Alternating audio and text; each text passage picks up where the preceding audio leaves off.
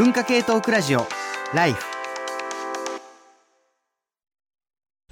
こんばんは、鈴木健介です。時刻は1時を回りました。文化系トークラジオライフがここから朝の4時まで生放送ということで、あの、前回僕がスタジオにいなかったので、まあ、久しぶり2月以来、えっ、と、さ2月じゃないわ、えっと、12月以来、えーということになるんで、今年初ですかね。で、あの、この、まあ、だから去年から今年にかけての流れの中で、あの、まあ、いろんな、まあ、制限が緩和されてくる中、あるいはまあ、それこそね、その皆さんもいろいろな、あの、状況とか立場とかお変わりになる中、あの、自分の大学でもね、もう本当に学生さんたちが、あの、いろんな制限の緩和の中で、あの、自分の授業なんかもう本当に教室が満席になるように400人以上人がいるみたいな、まあ、状況で、まあ、ちょっとね、3年間高校の間ずっとコロナだった1年生とか大変なんじゃないかなとか、まあ、思って、あのね、マンモス私立大学なんでね、その、まあ、そういうこともあるよっていう話を、まあ、してるんですけど、自分に関して変わったところで言いますとですね、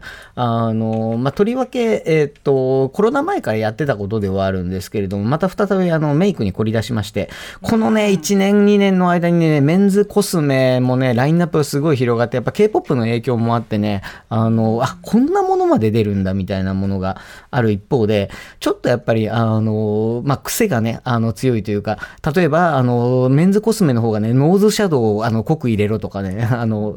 K-POP の影響が強いんでしょうね。あの、眉毛は太くかけとかね。あの、そういう、あの、のがあったりして、全然、あの、僕は別にどっちでもいいなと思いながらも、なんですけれども、やっぱりね、世の中、その、まだ情報がないので、検索とかしても、例えば、あの、涙袋メイクで検索しても、あの、なかなかやっぱりこう、若い方の涙袋メイクしか出てこないから、なんか30代涙メイク、涙袋メイクとかだんだん 検索していくと、どんどんなんていうか、どこに自分は行くんだろうっていう情報ばかりがね、上がってきて、こう、痛感するんですね。あの、世の中にはこうインターネットで便利になったと思うんだけれども、ない情報は出てこない。そして、あの、名前のわからないものは検索できないっていうのがね、あの、本当にね、あの、あの、あの、あのやつみたいなやつはね、検索できないんで、結局、結局ね、あの、なんていうか、我々人間の力が 大事なんだなっていうのを痛感するっていう、まあ、そんな日々でございます。まあ、そんなわけで、あの、僕もね、ちょっと久しぶりに、あの、スタジオで、あの、ずっとね、あの、コロナ禍では、あの、マスク着用の、あの、写真しか載っておりませんでしたけれども、まあちょっとメイクしてきたので、あの、今日はちょっと久しぶりに素顔でと思っておりますが。で、まあそんな、あの、文化系トークラジオライフ、まあいつもの通り、あの、曲から入るんですが、あの、12月、あの、聞いていただいた方は、あの、わかるかもしれませんが、僕は時々、あの、この番組でジャイアンリサイタルを繰り広げておきおりまして、まあ自分の曲を流すだけなんですけど、今回ね、あの、この後話しますけど、テーマが AI ということで、いわゆる最近流行りのね、その、いろんなあものを、文章を作ってくれる AI の中で、自分の中回は、あの、一番使っている Notion というサービスの、まあ、AI、Notion AI というやつに、あの、作詞をお願いして、あの、作った曲がありまして、まあ、実際は、あの、作詞してっていうよりは、自分が触りの歌詞を書いたものの続きを書いてとか、ちょっとし、なんだろう、こう、なんか詩的な表現にしてとか、いろいろこう注文をして出てきたやつを全部ボツにして自分で書くっていう。ここが大事なんですね。あの、ああ、それ違うんだよなっていう方が、やっぱりこう創作意欲が湧くというのは世の中ございまして。まあ、そんなわけで、あの、AI が作った歌詞は入ってないんですが、あの、AI が作った歌詞をあの手直ししたらできた、あの、4月1日に、えー配信になった、あの、僕の新曲、僕の新曲だったよ。あの、4月1日から、えー配信をしております。私の新曲から、えースタートしたいと思います。えー僕が一人でやっております。お家から一歩も出ない音楽活動と呼んでおりますが、ディープブレスプロジェクトという、えー名前でやっております。えーそして4月1日配信の新曲聴いてください。白明。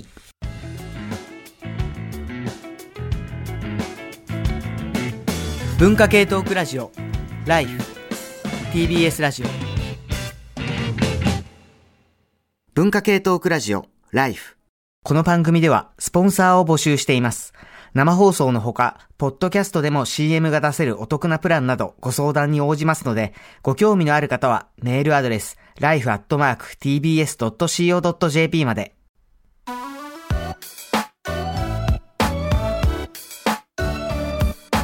文化系トークラジオライフ TBS ラジオ文化系トークラジオライフ。今ね、えー、お聞きいただいていたのが、まあ僕の新曲みたいな感じで、お前は一体何者なんだ？ノリであの喋り始めたんですけれども、あの、文化系トークラジオライフという番組もう15年ぐらいやっておりまして その15年前からのパーソナリティを務めているのが私、鈴木健介。本業は、えー、関西学院大学という兵庫県は西宮市、そう、甲子園球場がある、まあ土地の、えー、大学の社会学部というあのところで社会学の先生をやっているる大学の先生なんですけども あの、この番組では、あの、好き勝手にやらせてもらっている結果、なんか急に俺の曲を聴いてくださいみたいな それではここで俺の曲を聴いてくださいみたいな。完全にジャイアン。いやもう素晴らしい、あの、番組だと、あの、常々思っております。よそではこんなことはできません。あまあ、そんなわけでございましてですね。ただ、あの、今ね、その歌詞を生成うんちゃらかんちゃらって話もね、あの、実はこの番組と、あの、ポッドキャストでもいろいろあの、コンテンツ、オンラインコンテンツ配信していて、そちらをね、じっくり聞いていただいている方は、あれ？あのポッドキャストで喋っていた話が歌詞に反映されているぞみたいなね、そういうあの、ちょっとマニアックなところもあったりします。あの、お気づきになった方がいらっしゃったら大変嬉しいです。さて、本題に戻りましょう。今日はですね、まあ、あの4月、えー、2023年4月の放送なんですが、この2023年の春、もう世間を賑わし続けていると言いますか、今大阪の方であの朝テレビ番組に出てるんですけれども、そこのニュース解説でももう5週連続ぐらいで、あの、ニュースの解説を、えー、振られておりますのが、チャット GPT という、まあ、AI が文章を作ってくれるというサービスでございます。で、こちらも含めてなんですけれども、今、いわゆる生成 AI、えー、というやつが、まあ、世間を賑わせている。これはもう技術的にというだけじゃなくて、なんか自分もやってみたっていう、まあ、そういう体験のところから、政治のところですね。ヨーロッパでは規制がとか、あの、日本ではなんか、あの、社長が会いに来たらしいぞとか、うん、もういろんなことが話題になっております。そういう意味で政治、経済、えー、産業、なんや、マイクロソフトもなんか始めるらしいぞとか、グーグルがやってるらしいぞとかね、もういろんなことが話題になっている、まあ、この生成 AI をテーマに、もう本当に久しぶりにスタジオに来ていただいた方も含めて、えー、やっていこうと、えー、思って、えー、おります。まあ、タイトル先にご紹介しましょう。今日のタイトルがですね、あんなこといいな、できたらいいな、はてなとついておりまして、まあ、このね、オープニングのそのタイトルのドア玉のところはそうです。皆さんご存知の、あの、青くて二頭身の、えー、ロボットの、あの、昔のテーマソングの あの、オープニングなんですけれども、その、えー、あんなこといいな、できたらいいな、本当にみたいなそのニュアンスを入れつつ、サブタイトルで、生成 AI と私たちの未来ということで、こっちはね、しっかりした硬い話になっておりますけれども、まあ、僕たち実際どんな感じで、こいつらと、あ、こいつと、あるいはいろんなサービスと付き合っていくのかという話を、えー、できればと、えー、思っております。今日ね、えー、出演者の皆様先にご紹介してまいりましょう。ということで、先ほど久しぶりと申し上げましたが、本当対面であの、久しぶりになりますね。えー、科学史、えー、科学技術論などがご専門。千葉大学大学院教授の上里達弘さんです。はい、ということで。こんばんは、お久しぶりです。めちゃくちゃ、なんかオンラインではちょいちょいね、やりとりありましたけど、ね、なんか対面ではめちゃくちゃ久しぶりな感じしますよね。いや、本当だいぶ太ったんですけどね。気づきます印象そんな太った印象はそんなないですけどね、えーえー、僕は多分そういう意味では老けたと思うんですけどどこがやいやいやいやどこがやですか、ね、いやいやまあもまさにねその科学技術系の話もそうだし科学とねその社会の関係について、ね、まあ話をするときには必ず上里さんにお願いしたいみたいなまあところもあって今日もあのいつもの上里節で暴れてくれると信じておりますので どうぞよろしくお願いいたします。よろしくお願いいたします。そしてあの今回だからライフで僕と一緒に、まあ、絡むのは初めてだと思うんですけれども、えー、AI と、まあ、法制度がご専門で、今もうテレビ、ラジオ等で解説で大活躍でございます。大阪大学社会技術競争研究センター招聘教員の工藤文子さんです。こんばんは。よろしくお願いします。さっき初めましてってご挨拶したら一瞬すれ違ってたっていう話が。そうそうです。ISET で、はい。はい、アイセドで一瞬すれ違っておりました。一瞬すれ違ったっていうのがどのぐらい一瞬すれ違ったのか微妙ですけど、でも、あの、それこそ、あの、研研究者の世界には、まあ、リサーチマップというね、その、その人の、その研究の業績をずっと全部まとめているポータルサービスがあるんですけども、そちらの方で、あの、業績確認しました。あ、恐れ入ります。怖い、怖いな。いやいや、もう、だってその研究者の方が初めていらっしゃるとなったら、リサーチマップを見ろというのは、この業界の作法でございまして。いや、だからもう、どの分野の専門で、要するに今、メディアに出ていることじゃなくて、もともと何かの専門があるはずだって思うじゃないですか。はいはい、っていうので、まあ、あの、まあ、法制度の研究されてたりとか、あと、あれですよね、在野研究ビギナーズとか、はい、含めて、あ、なんか結構、あの、いろいろ周囲で、なんかこう、一緒に仕事をしている人と一緒に仕事をしている人だっていうのは、あの、見ていたので、まあ、何らかの絡みがあってもおかしくはないなと思ったんですけれども、でも、まあ、今日は、あの、ちょっと最近、あの、喋りすぎているかもしれませんが、 generative AI の、はい、えー、話でございますが、はい、あれですよね、なんか最近もまたなんかちょっとこれ絡みでお仕事をやられてきたあそうなんですよ。今日まで4月30日まで開催されていた G7 のデジタル技術大臣会合っていうのがあるんです。で G7 っていうのは Group of Seven の略で、まあ、先進主要国7カ国が会議をする。その中の、えー、デジタル技術大臣。日本でいうと河野デジタル大臣と松本総務大臣と,、えーと、西村経産大臣の3人が代表で喋ってきたんですけどまさにもう AI が一番ホットトピックで、もうけんけんがく議論してようやっと今日の昼に共同声明が出せました、まあ、もう大変でした。はい。いやもう本当に G7 のその、まあ、主要な議題になるってこと自体もずっと言われていたことではあるけれどもまさにそのど真ん中の真ん真ん中でまああの裏話的なことはそのうちどっかで出てくるかもしれませんけれども あのやられていた方が、まあ、今日ねあの本当にそのメールたくさんいただいてるんですけれどもやっぱ疑問に思っていることだとかこんなことできるの？みたいなのもあるしあとやっぱ社会制度さっき法律の話もありましたけど今社会制度として、まあ、日本って今あどんな感じでこれからどうしていこうとしているのというようなと気になっている方多いと思います。けどよろしくお願いいたします。よろしくお願いします。そして、えっと、スタジオでお会いするのも久しぶりかもしれないですね。イベントとかではたくさんお世話になっております。文筆家編集家の吉川博光さんです。どうもこんばんは。吉川です。よろしくお願いします。いつものイケボがすごいすごい嬉しい。あのということなんですけれども、まあ、あのそもそもやっぱりこの AI との、まあ、関わりで言いますと、そのいわゆる技術的なことはもちろんのこと、やっぱり我々のその人間性みたいな、人間としてのまああり方みたいなものが問われているところたくさんあるじゃないですか。はい、そういう意味で、まあ、先ほどもね、ちょっとそのいただいているメールにみんなでコメントしながら、あの、喋っておりましたけれども、はい、やっぱりあれですね、その AI の衝撃というか、衝撃を受けている人間の側の、なんていうか反応もそれはそれで興味深いですよね。そうですね。あの、本当に、あの、私自身もそうなんですけど、ちょっとカーゴカルト味があるというか天国やあるいは地獄からかもしれませんけど文明の利器がポンと来て みたいなモノリスがもともと AI 系の技術ってそういう あのところあると思うんですけど、今回の生成系 AI のブームにはちょっとさらにそういうところがあるなと思っていて。なるほど、突如降りてきた文明の利器が。なんかモノリスっぽいものが。であの私恩師が91歳で、はい、最近毎日あのチャット DPI との取り次ぎをやらされてるんですけど。取り次ぎって何ですか？取り次ぎとは一体。あの何吉川君代わりに俺の代わりに君は課金もしてるらしいし代わりになんかこれを聞いてくれっていう。リストが送られてきて。あでももしかするとそういう親御さんの依頼受けてるお子さんいるかもしれない結構いるんじゃないかと思います。ありかねない、うちも親から飛んできかねないなそれは。えそれはだからもう取り継いでるんですか普通に、はい、それでただやっていくとあの先生これこういう聞き方の方がいいと思いますとか あの勝手ながらさらにこのふうこういうふうに質問を重ねたらこういうのが返ってきましたとかそういう感じで私も少しずつ熟達させていただいているという。なかなかなんていうかこうあれだなその間に入る仕事っていうのもちょっと面白いかもしれない、ね、AI プロンプターだけじゃなくて AI インタープリターっていうか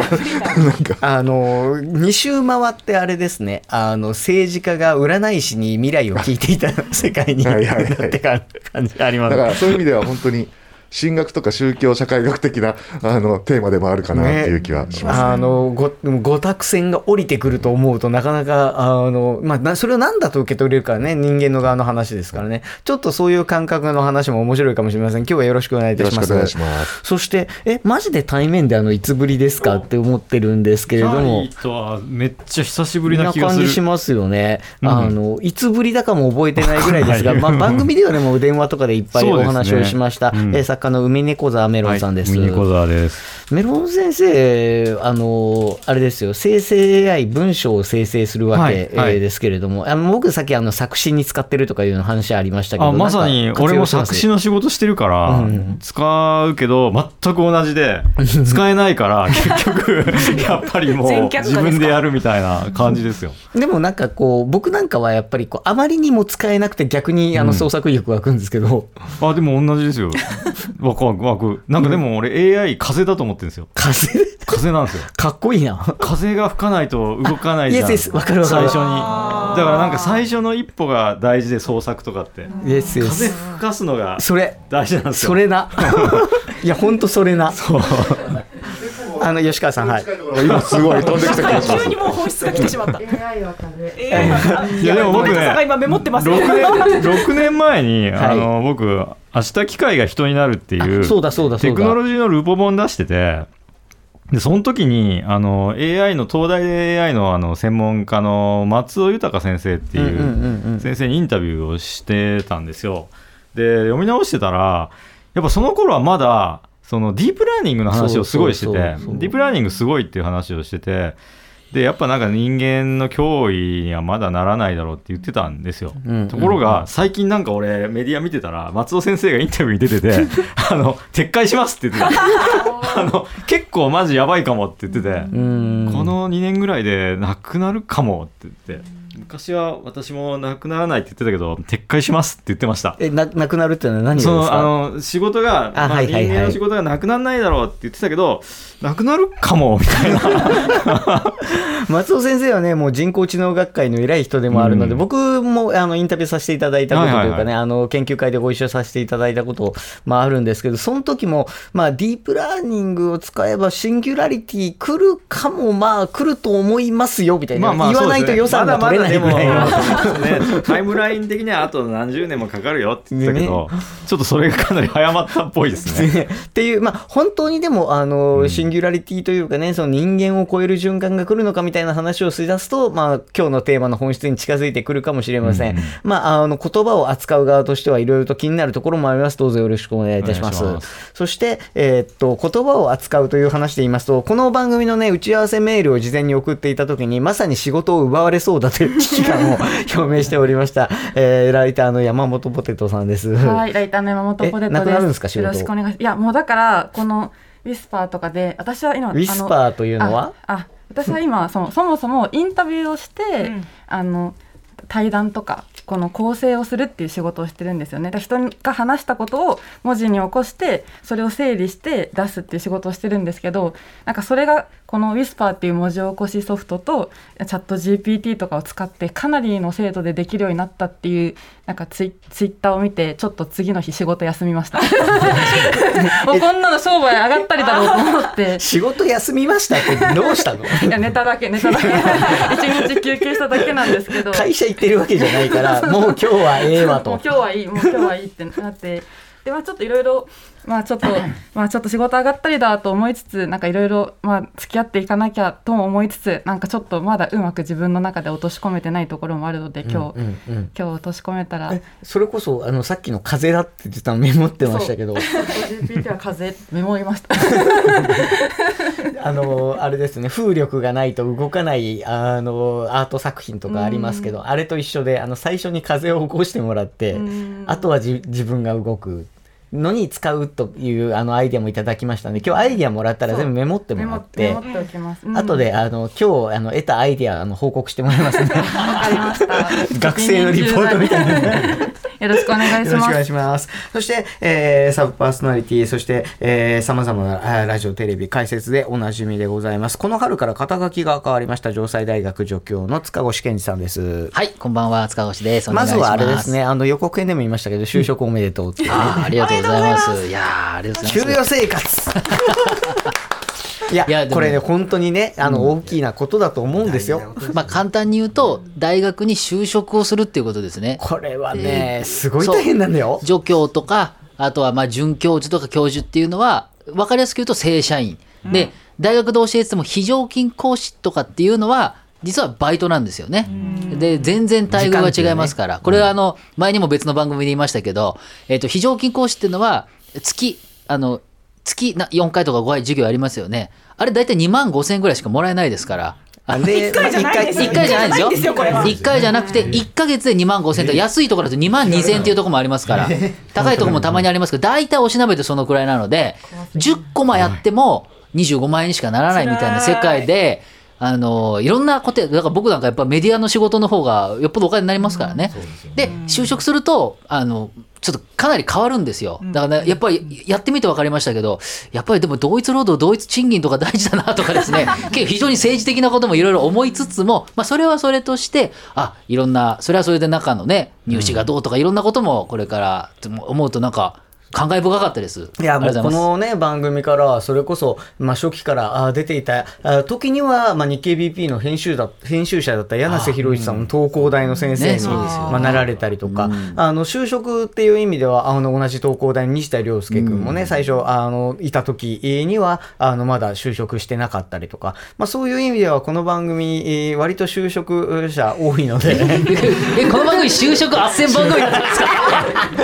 マジっす逆じゃかねえかな 逆じゃねえかな。この番組出てて就職できることないと思うので、それは論文書いてほしいんですけれども、まさにその、まあ、研究の分野でも、まあ、AI 絡み、えー割と使うし、まあ、情報関係のね、まあ、情報関係の社会学的な研究ずっとされてますから、そうですね。まあ、そういう意味でも、あの、今日いる面々の中では、まあ、言いたいことはある派ですけど、ね。あれですよね、塚越君。も、あの、この前段階の打ち合わせで、割と研究者、まあ今日何人かいますけど、同士で喋ると、喋ってる話が本当に研究者っぽかったりして、ちょっとね、抽象度の高い話が多かったりとかもとかね、あの話ってこうなんですか？みたいな、こう知ってる人トークみたいなのが多かったですけど結構ね、あの、打ち合わせの時は工藤さんに結構細かい話いっぱい聞いて勉強させてもらったりとかしたりとか、ね、あとやっぱりその、大学だと、ね、よく言われてる東大の副学長がいろいろ書いたとかって言われるように、チャット GPT 規制する、大学で規制するのはどう使うのかとか、あの、そういうことをやっぱみんなで考えないといけない。大学の授業でね、チャット GPT 使ってるとか、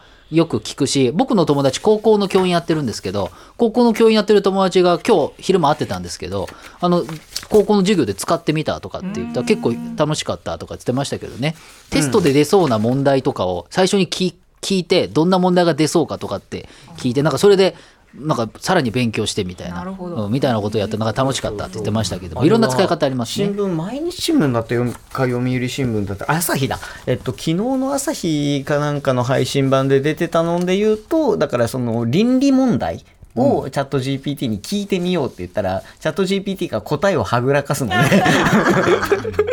それは私には答えられませんみたいなそうなんですよね。話をす。るので、逆にその生徒たちが、あの、そこに対して意見を自分で持っていくうことができ、あの、いう、そんな反応が出てきたみたいな記事がね。そういうこともできるし、あとは、その、はぐらかすんですけれども、いろんなやり方、あなたは何とかですっていう役を与える、人格を与えるんですけど、そうやって言うと、実はその、脱獄とかって言いますけれども、あの本当は答えちゃいけないようなことを答えさせるみたいなですね。まあ、それであの、悪用とかにもできちゃったりとか、いろんな問題あるんですけれども、まあ、いろんな使い方を今皆さんしてるっていう感じですね。ね、本当にまあ悪用というか、まあ、あのそもそもまあ悪用っていう概念があり得るのかみたいなところもちょっとありますけれども、まあ、そんなわけでございましてですね今日はあのこの生成 AI を、まあ、あのテーマにやっていくんですけれれども、リスナーの皆様からもメールをね、あの、募集しております。あの、事前にもたくさんいただいているんですが、メールのテーマが、チャット GPT など生成 AI でどんなことができるようになったらいいと思いますか？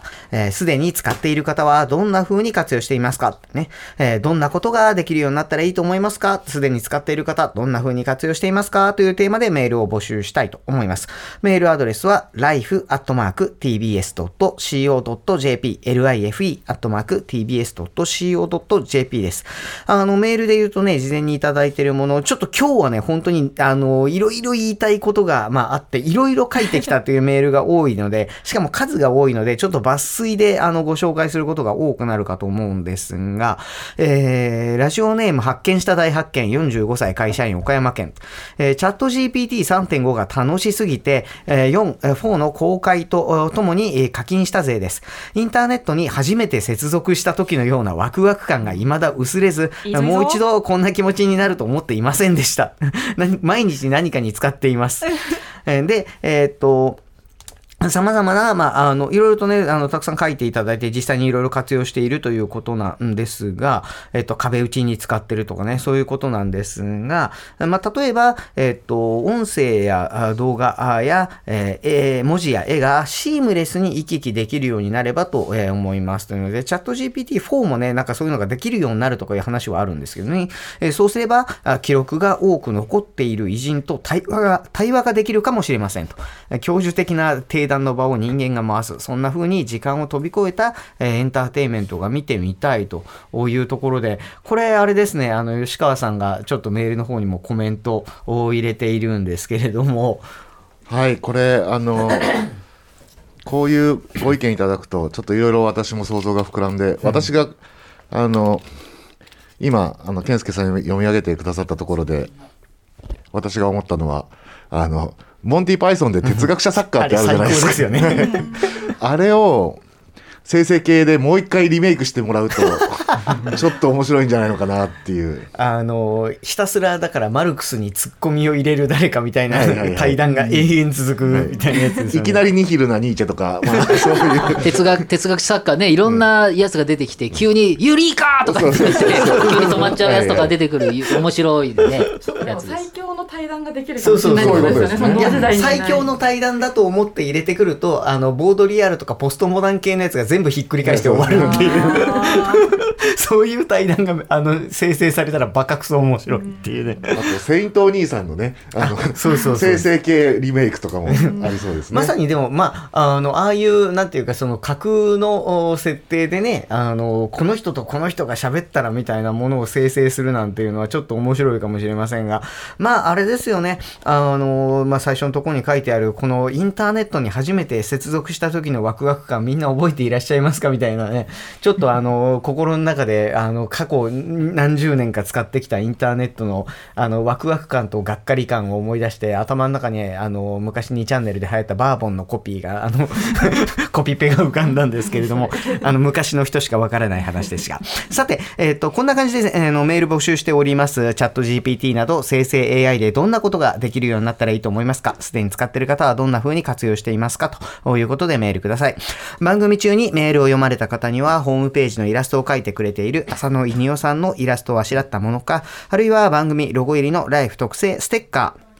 あ、ステッカーですね。あの、あの、特製ステッカーの方を、えープレゼントしております。で、えっと、ロゴ入りの、番組ロゴ入りのステッカー、えっと、欲しい方、えーメールの方には送り先の住所とどちらのステッカーご希望かお忘れなくお書き添えください。そして、あの、先ほど言ったね、浅野引用さんのイラストをあしあしらった、えもの、これバッジになってるんですけれども、ベストメール賞というのを出しております。ベストメール賞に選ばれた方に、えベストメールバッジをプレゼントしております。ベストメール賞はね、今日の放送終了後、えー次回予告のところで発表してまいりますので、生放送中にもどしどしメールをお寄せいただければと、思います。今日のね、えーまあ番組、もちろん、えーラジオで、えー生放送しながら、まあラジコでもお聞きになれますし、YouTube ライブでも配信しております。えーぜひね、えーご都合のいい方法でアクセスしていただければと、えー思います。ということで、いやもう本当に今日はちょっといろいろワクワクしているし、人もね、たくさんいて、あの、楽しいなと思ってるんですが、えっと、一曲挟んでね、本格的に話し始めていきましょう。最初、曲、えー紹介してもらうのは、じゃあ、塚越くんにお願いしようかな。はいそうですね